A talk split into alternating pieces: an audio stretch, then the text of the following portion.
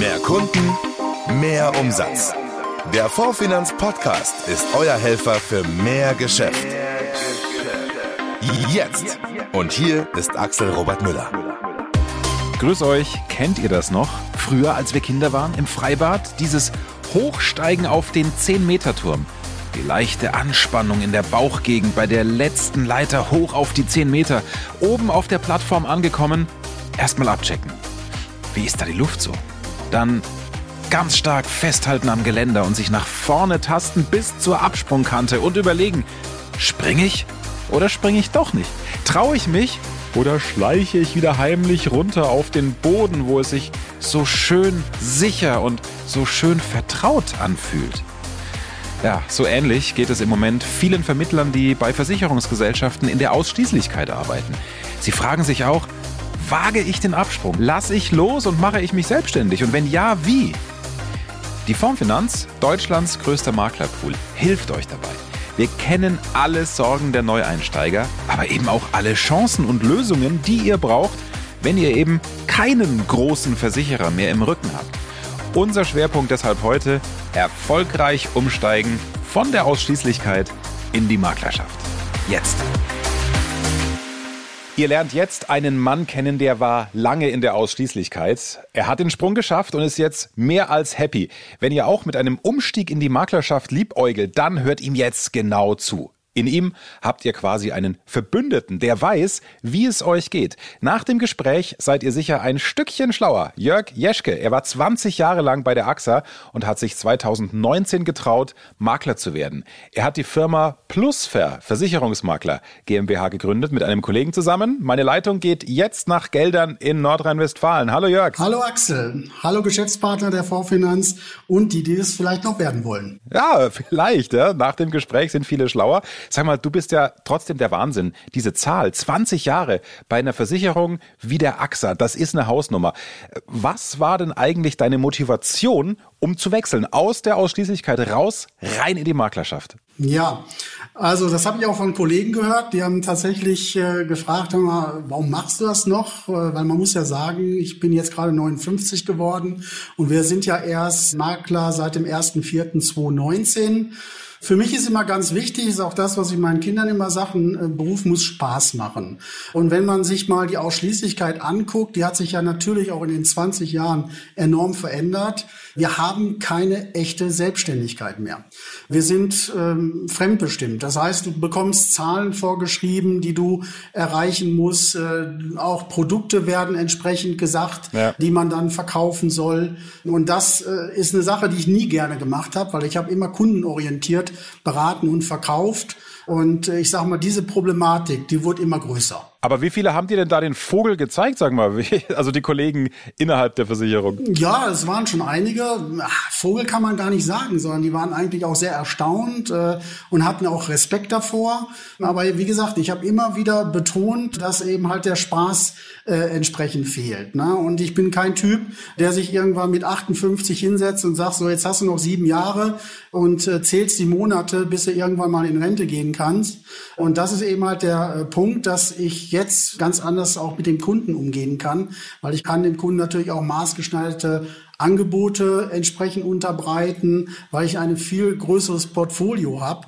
Und äh, wie gesagt, die ganze Sache macht jetzt einfach wieder richtig Laune. Super, man hört es dir an, du, du, du wirkst so, als hättest du Spaß, nicht nur im Gespräch, sondern auch, ich weiß es ja von den Vorgesprächen, du bist immer da, immer wach, immer auf dem Punkt. Ich habe dieses Bild vorhin gezeichnet, hoch zum 10-Meter-Turm. Springe ich oder springe ich nicht? Ja. Nimm uns doch mal in deine Emotionen vor ja, zwei Jahren mit. Wie ist der Wechsel konkret für dich abgelaufen? Welche Erfahrungen hast denn du gemacht, du, der Jörg? Ja, also da muss man von vornherein mal sagen, dass ich eigentlich äh, die Gedanken, Versicherungsmakler zu werden, schon viele, viele Jahre hatte. Und ich denke mal, ein ganz, ganz äh, wichtiger Punkt ist so dieser eigene Schweinehund, den man immer hat, weil es gibt tausend Ausreden, warum man eben halt das nicht machen soll. Ne? Das Studium der Kinder, ja. äh, meine Frau hat eine Berufsausbildung gemacht, äh, etc. pp. Deshalb hast du es gerade schön beschrieben. Man steht am Rand und will eigentlich springen, überlegt aber, äh, gehe ich nicht doch zurück. Es war natürlich am Anfang ein Problem, weil wir von vornherein gesagt haben, wir möchten nur mit einem Pool zusammenarbeiten. Mhm. Also wir wollen nicht zwei, drei Pools haben, wir wollen keine Direktanbindung zu irgendwelchen Versicherern haben. Da standen wir natürlich erstmal da, so nach dem Motto, ja, mit wem arbeiten wir denn zusammen? Da haben wir es ganz einfach gemacht. Wir haben uns das aktuelle Ranking angeguckt und haben quasi die ersten vier genommen. Da war natürlich die Fondsfinanz ganz oben als Spitzenreiter und haben mit denen eben halt äh, Kontakt geknüpft. Und da muss ich ein großes Lob aussprechen. Wir hatten das Glück, äh, damals im Key-Account betreut zu werden durch den Oliver Pindl von der Fondsfinanz. Erstmal haben wir uns mit ihm äh, hervorragend verstanden und er hat uns wirklich mitgenommen. Also mhm. ich sag mal, alle Probleme, die man eventuell äh, sich ausgedacht hat, äh, besprochen. Man hat über äh, ja Recht gesprochen, also man hat äh, Kontakt zu Rechtsanwälten bekommen, dass man da einfach auch äh, mal wusste, was mache ich wirklich korrekt, wie bewege ich mich, weil da muss man ja auch sehr sehr vorsichtig sein. Das war einfach so, wo man sich dann nachher auch für die Fondsfinanz entschieden hat. Wir haben über Umdeckungskonzepte gesprochen, was einem ja auch die Arbeit vereinfacht mit den Kunden. Und ähm, das ganze Paket hat uns dann nachher überzeugt und auch sicher gemacht, ich sag mal, den Absprung zu schaffen. Ja, äh, ich weiß, vom Vorgespräch, dass dir wichtig ist, dass man Kapital im Rücken haben muss, wenn man diesen Schritt ja. geht. Wie ja. genau meinst du das? Ja, es ist einfach so, du musst ja eine Zeit überbrücken. Ja. Wenn du als Versicherungsmakler anfängst, fällt dir ja im Prinzip die ganze Bestandsprovision, die du vorher hattest, von heute auf morgen weg. Ja. Aber die Kosten sind ja da. Das heißt, du hast dein Büro, du hast deine Mitarbeiter, die haben wir ja alle mitgenommen. Und da brauchst du natürlich ein gewisses Kapital, um eine gewisse Zeit äh, zu überbrücken, weil äh, die Neugeschäfte, die kommen ja nicht von heute auf morgen. Auch das baut sich ja über Wochen und Monate auf. Mhm. Ähm, und das war ein Punkt, äh, der mir tatsächlich damals etwas gefehlt hat. Ich weiß, dass die Fondsfinanz da jetzt schon ganz anders wieder an die Sache rangeht. Und was ich tatsächlich auch ähm, jetzt machen würde im Nachhinein, ich würde mir tatsächlich mich äh, auch coachen lassen, eventuell von einem Kollegen, der diesen Schritt schon mal gemacht hat. Also dass man auch da eine gewisse Sicherheit reinbekommt, weil der Pool, das ist natürlich selbstverständlich, der malt alles natürlich sehr, sehr schön. Mhm. Und ich sag mal, die, die Wirklichkeit, wie gesagt, bei uns hat alles wunderbar gepasst und es war auch klasse, aber da gibt es natürlich auch Punkte, wo man sagt, das hätte man besser und intensiver besprechen können und müssen. Okay. Du, das mhm. ist ja auch das Authentische hier im Formfinanz Podcast. Nicht alles schön färben, natürlich auch sagen, dass es so bisschen geruckelt hat, ist ja auch klar, wenn man aus diesem Fahrwasser des bisherigen Berufslebens jetzt dann in das andere Fahrwasser geht, da gibt es viele Punkte zu klären. Deswegen super, dass du es auch so offen ansprichst. Es ja. hat mich gerade so ein bisschen erinnert, als du Olli Pindel genannt hast. Es ist schon so wie auf einer, auf einer Party oder, oder wie im, im, im Tanzkurs früher, oder? Da sitzen drei, vier potenzielle Kandidatinnen. Du flirtest mit jedem, ja, zu welchem Pool gehst du, wen forderst du auf? Und der Olli ja. hat das dann anscheinend geschafft, euch da reinzuziehen emotional. Der hat's gerockt, tatsächlich. ähm, aber natürlich haben wir uns die Pools auch angeguckt. Klar. Und äh, da waren natürlich auch äh, von vornherein ein paar sehr positive Aspekte, die für die Fondsfinanz sprachen. Aber natürlich ist so eine, so eine persönliche Bindung, die man dann hat, die eben halt durch den Olli halt da waren, die ist natürlich super wichtig, weil man steckt ja auch unheimlich viel Vertrauen rein. Mhm. Äh, und das hat er eben halt wirklich äh, prima auf den Punkt gebracht. Und alle Fragen, die wir hatten, wurden beantwortet. Wir waren ja auch mehrfach in München. Er hat Kontakte geknüpft für die Umdeckungskonzepte. Also wir haben uns da mit Versicherer in München bei der Fondsfinanz halt unterhalten. Und er war immer dabei und hat das immer begleitet. Und das hat natürlich eine große Sicherheit gebracht. Also, Olli hat soeben wahrscheinlich alles dankbar mitgehört und äh, hat jetzt bei Norbert Porasik sofort eine Gehaltserhöhung beantragt. so viel also zu der Seite, wie der Wechsel für dich abgelaufen ist, aber was natürlich alle Kolleginnen und Kollegen in der Ausschließlichkeit interessiert. Wie ist denn der Wechsel für deine Kunden abgelaufen? Haben die da mitgemacht? Also, oder haben die gesagt, sagen Sie mal, Herr Jeschke, was ist denn mit Ihnen los? Natürlich bleiben wir doch hier bei der AXA und den Verträgen, die wir hier haben. Äh, nee, Axel, das ist ja ganz anders, weil du musst mal überlegen, wenn du so viele Jahre bei einem Versicherer bist, dann ist der Kunde bei dir versichert, also bei meinem Büro, wir haben uns ja auch damals immer mit Versicherungsagentur Jörg Jeschke gemeldet, also AXA haben wir gar nicht mit reingebracht. Okay. Das heißt, der Kunde ist eigentlich wirklich Kunde bei dir. Und äh, natürlich die AXA hat dann die Kunden alle angeschrieben, hat gesagt, der Jeschke hat sich verabschiedet, hier ist ein neuer Betreuer.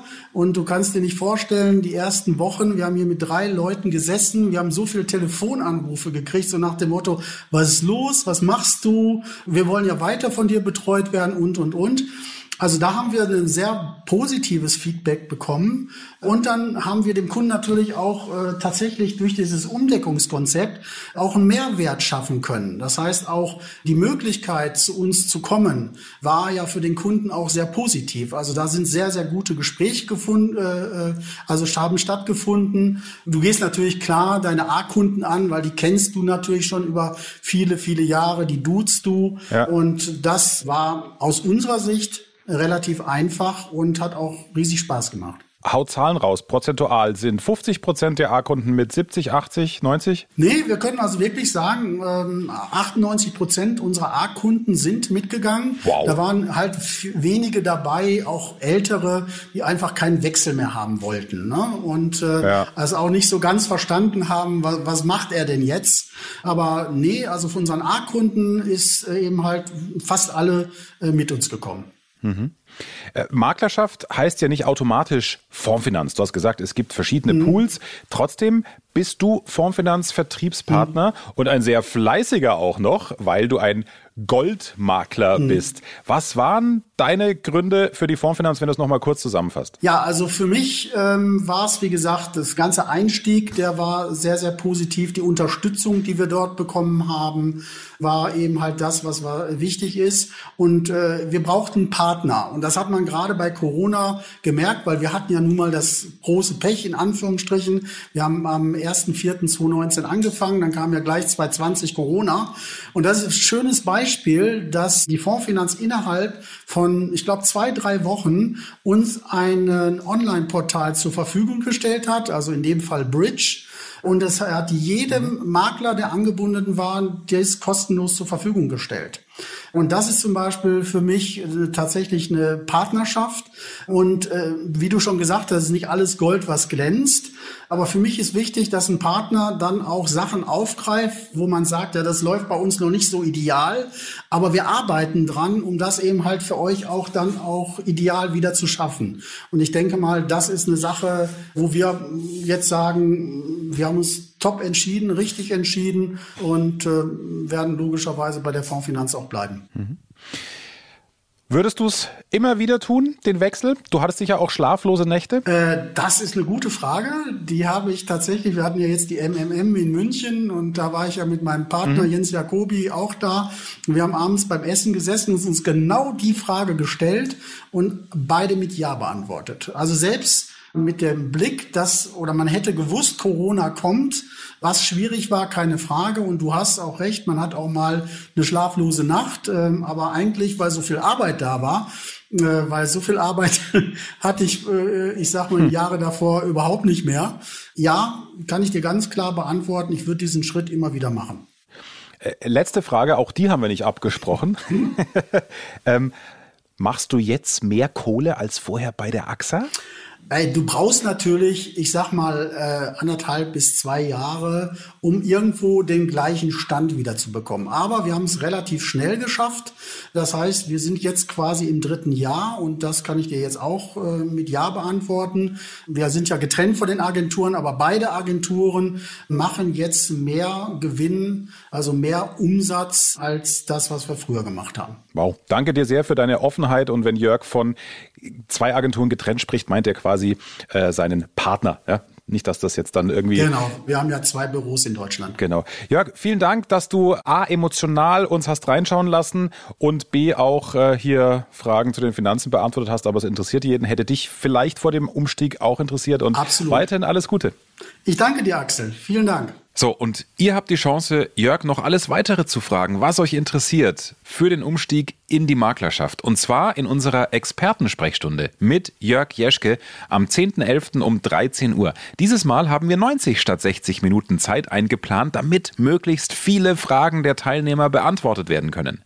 Mit dabei sind auch Miriam Pöllert und Andreas Budell, Key Account Manager bei Jetzt Makler. Auch diese geballte Kompetenz gibt's, wie immer, kostenlos für euch.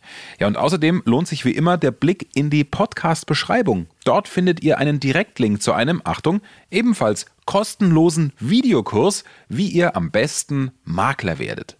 Außerdem erfahrt ihr in einem weiteren Video von Fondsfinanzgründer Norbert Porasik, warum man bei Fondsfinanz einen eigenen Bestand aufbaut, der einem künftig auch überall hin folgt. Die Fondsfinanz Vertriebsquickies. Nachrichten schnell und aktuell. Wie fit fühlt ihr euch bei dem Thema Erben und Schenken? Könnt ihr bei der Beratung eurer Kunden alles aus dem FF beantworten oder spürt ihr, ein ah, bisschen mehr Fundament wäre schon noch gut? Gar kein Ding, kriegt ihr und zwar bei unserem dreistündigen Themenmorning Erben und Schenken am 11. November ab 9 Uhr.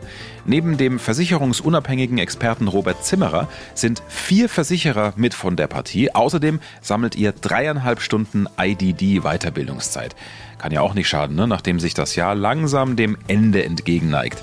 Meldet euch gerne an über den Link in der Podcast-Beschreibung und baut so Know-how auf zum Thema Erben und Schenken im direkten versicherungsfachlichen Bezug.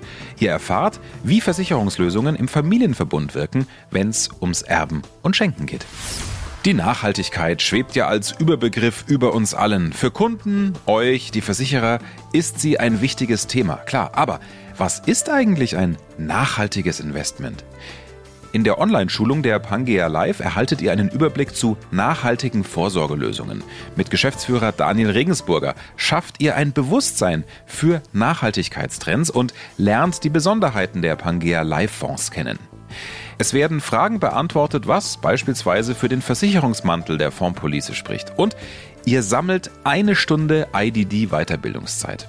Alle Infos zur Online-Veranstaltung am 15. November um 11 Uhr findet ihr natürlich in der Podcast-Beschreibung. Und noch ein kleiner Tipp, falls auf eurem IDD-Konto generell noch Flaute herrscht und ihr die obligatorischen 15 IDD-Weiterbildungsstunden noch nicht zusammen habt, um die Anforderungen zu erfüllen, Klickt in der Podcast-Beschreibung gerne direkt unsere IDD-konformen Weiterbildungsveranstaltungen an.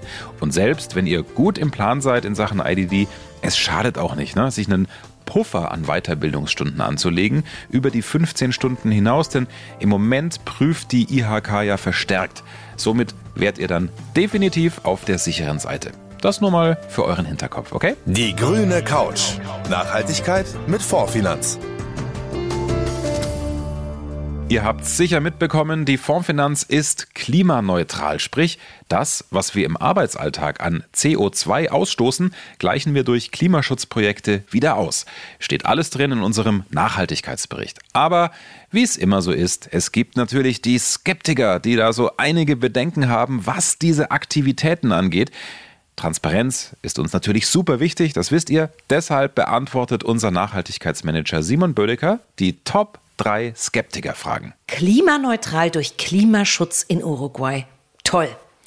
Also irgendwie klingt das für mich nach Freikaufen. Ja, wenn das beim Kompensieren bliebe, wäre das tatsächlich Augenwischerei. Das ist schon richtig. Also wenn wir gar nichts an unserer Arbeitsweise ändern würden und einfach immer hübsch jedes Jahr einen Geldbetrag rüberwachsen lassen für ein Klimaschutzprojekt, dann wäre das Greenwashing. Das ist das Letzte, was wir wollen. Machen wir aber auch gar nicht, denn kompensieren ist ja nur Level 1 von drei Level des Klimaschutzes. Level 2, da arbeiten wir parallel seit Jahren dran, ist das Reduzieren von CO2. Zum Beispiel dadurch, dass wir unseren Papierverbrauch ganz erheblich gesenkt haben. Und Level 3, das beste der drei Klimaschutzlevel, ist das Vermeiden von CO2. So sind zum Beispiel im Jahr 2019 zu unserer Hauptstadtmesse alle 60 Mitarbeiter mit der Bahn gefahren und nicht geflogen. Und das sieht man dann auch in unserer Klimabilanz 2018, 19 und 20, dass unsere Emissionen wirklich runtergehen. Also Ziel ist, immer weniger zu kompensieren, weil man erfolgreich reduziert oder sogar CO2 vermeidet. Warum habt ihr euch ein Aufforstungsprojekt ausgerechnet in Uruguay ausgesucht? Jetzt mal ganz ehrlich, also in Deutschland können wir auch mehr Bäume gebrauchen. Das stimmt. Also wir hätten auch in Deutschland aufforsten können, ganz ohne Frage. Allerdings muss man dazu wissen, Klima ist global. Also Klima kennt keine Landesgrenzen. Letztlich ist es für das Weltklima völlig unerheblich, wo ein Baum steht und kompensiert. Hauptsache, er tut es. Und deswegen sind wir da etwas losgelöst an unserer Standortauswahl. Tatsächlich lassen wir uns auch von der Budgeteffizienz leiten. Was hat das zu bedeuten? Budgeteffizienz heißt, es gibt Kosten je Baum. Und wenn die Kosten je gepflanztem Baum in Deutschland, und das sind sie de facto, erheblich höher sind, für so einen gepflanzten Baum, als es zum Beispiel in Entwicklungsländern wäre.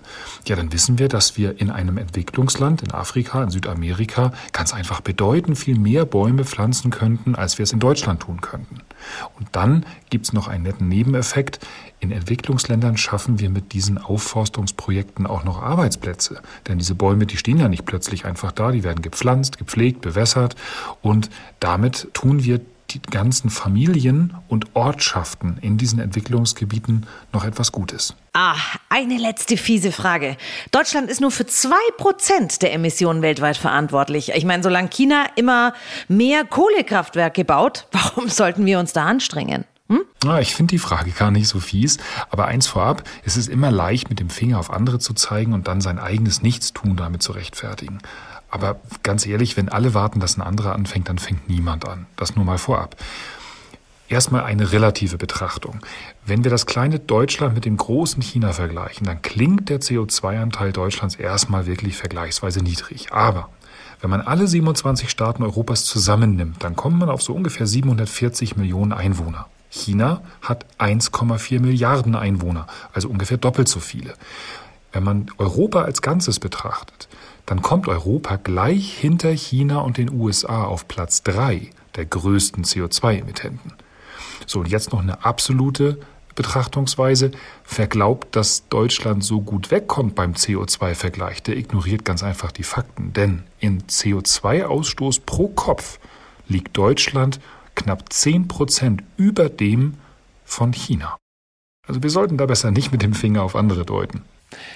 Danke, Simon. Und wir sind sicher, die Skeptiker unter euch sehen jetzt ein bisschen klarer in Sachen Klimaneutralität der Fondsfinanz. So, aber jetzt erstmal vielen, vielen Dank für euer Ohr. Das war wieder viel Input heute.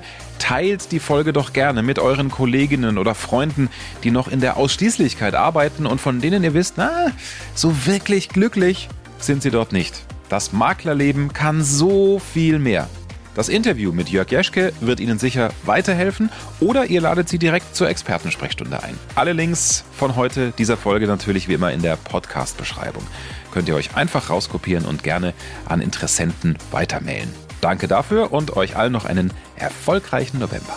Euer Informationsvorsprung im Markt. Das ist der Fondsfinanz Podcast. Behaltet diese Infos nicht für euch, sondern teilt dieses Wissen gerne mit Kolleginnen und Kollegen. Auf vorfinanz.de erfährst du, wie du als Partner von Deutschlands größtem Maklerpool noch mehr Zeit für deine Kunden gewinnst.